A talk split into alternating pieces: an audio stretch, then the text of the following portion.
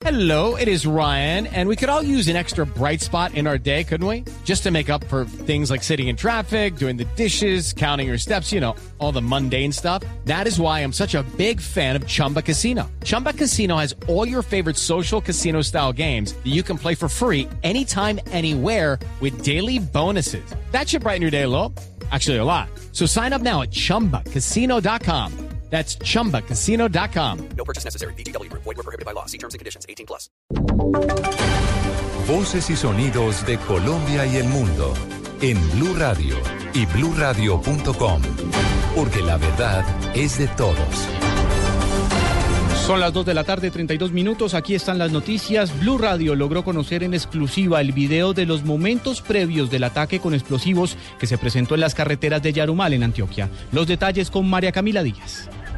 Hola, ¿qué tal? Muy buenas tardes. Blue Radio conoció un video grabado por uno de los uniformados que presenció el ataque perpetrado por presuntos miembros del Frente 36 de la FARC, esto en Yarumal, en el departamento de Antioquia. En este video se pueden ver los angustiantes momentos que tuvieron que soportar los policías de carreteras que se encontraban allí en este puesto de control luego de la explosión del artefacto instalado por estos presuntos guerrilleros. Escuchemos. Me levantaron aquí, gracias a Dios. Gracias a Dios no hubieron heridas. Pues, Estamos aquí esperando que lleguen los de antiexplosivos porque tenemos las otras motos ahí atravesadas, amor. Recordemos que el director de la Policía Nacional, el general Rodolfo Palomino, aseguró que lo más probable es que los responsables de este atentado se trate o de guerrilleros del Frente 36 de las FARC, lo cual sería pues la primera violación de esta nueva tregua de la guerrilla. María Camila Díaz, Blue Radio. El presidente Santos instó a los colombianos a ahorrar agua al máximo para poder enfrentar el fenómeno climático del niño, cuyos efectos de sequía se extenderán incluso hasta enero del próximo año. Silvia Patiño.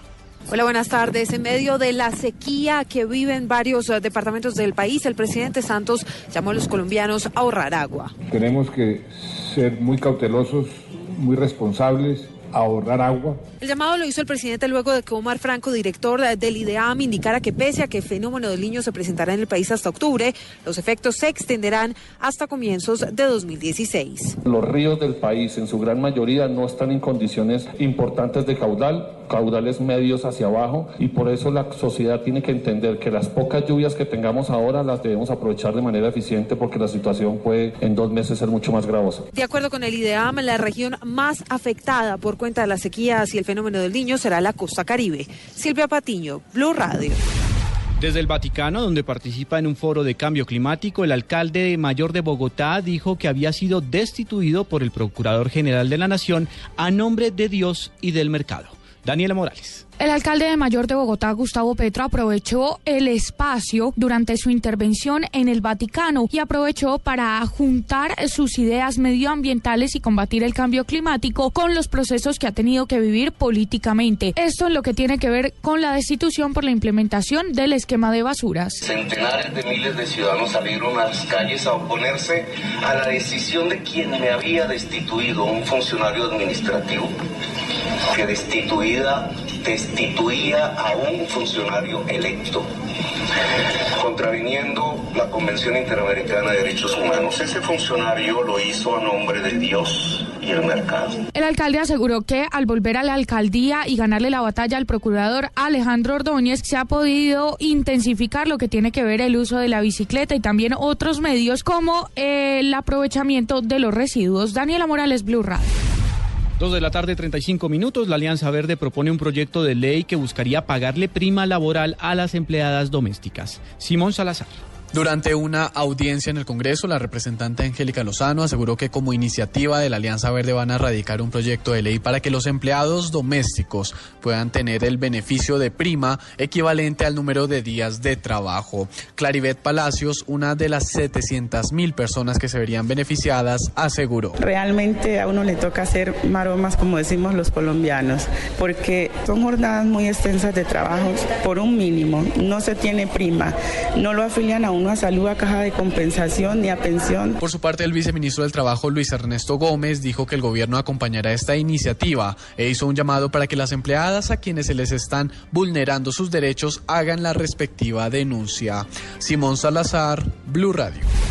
El vicepresidente de la República desafió y cuestionó al Fondo de Adaptación por los retrasos en la reconstrucción del nuevo casco urbano de Gramalote. Juliet Cano. Desde Cúcuta, un fuerte llamado hizo el vicepresidente Germán Vargas Lleras al Fondo Adaptación, en el que no solo lo cuestionó por la demora en la reconstrucción de Gramalote, sino que lo desafió a que estarían otras obras en el país. Primero, que la reconstrucción de este municipio norte santanderiano, destruido en diciembre de 2010 por una falla geológica un desafío al fondo de adaptación. Lo que vamos a entregar primero el que sí es nuestro, el Antioquia, Saldaña. Cuatro años después, al de Gramalote. Desde Cúcuta informó Juliet Cano, Blue Radio.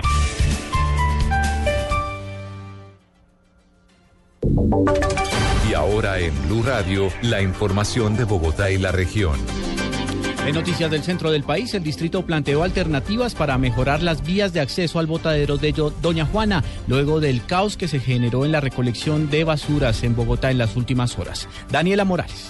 La directora de la UASP, Ilva Nubia Herrera, aseguró que en este momento sí se están adelantando todos los procesos con los operadores para poder establecer cuál será la reparación que se hará en las vías. Aseguró que en este momento se adelanta un proceso para iniciar la construcción de un nuevo acceso para poderlo tener como plan de contingencia hacia el relleno de Doña Juana. Sin embargo, nosotros sí hemos venido adelantando meses de trabajo con el CGR, eh, con la interventoría para exigir el cumplimiento de todos los protocolos relacionados con eh, la sostenibilidad no solamente de las vías, sino de toda la operación del relleno. Además, aseguró que se están haciendo trabajos con otros elementos como fango para poder usar el material sobre las vías y así evitar que se llenen de lodo. Daniela Morales, Blue Radio. Asociaciones que buscan proteger los cerros orientales en Bogotá socializaron una propuesta con los candidatos a la alcaldía de la capital del país para que se comprometan a proteger los ecosistemas de esta zona de la ciudad. María Juliana Silva. La Asociación Amigos de la Montaña preparó una propuesta conjunta con otras organizaciones que velan por la protección de los cerros orientales de Bogotá y se la enviaron a todos los candidatos a la alcaldía mayor para que la tengan en cuenta en sus programas de gobierno. Sobre la propuesta habló Juan Luis Moreno, asesor de Amigos de la Montaña. Garantizarle a la ciudadanía ese que esa franja de adecuación de presente como área rural verde y pública prevalentemente, que se legalicen los barrios y que los quienes demuestren tener derechos adquiridos en los términos de la sentencia que se ha puedan ejercer esos derechos o se les compense con formas que prevé la ley. Moreno agregó que creen que el futuro alcalde debe velar por la protección de los cerros orientales y esperan que los puntos de la propuesta sean tenidos en cuenta. María Juliana Silva, Blue Radio. Ampliación de estas y otras informaciones en blurradio.com. Continúen con Blog Deportivo.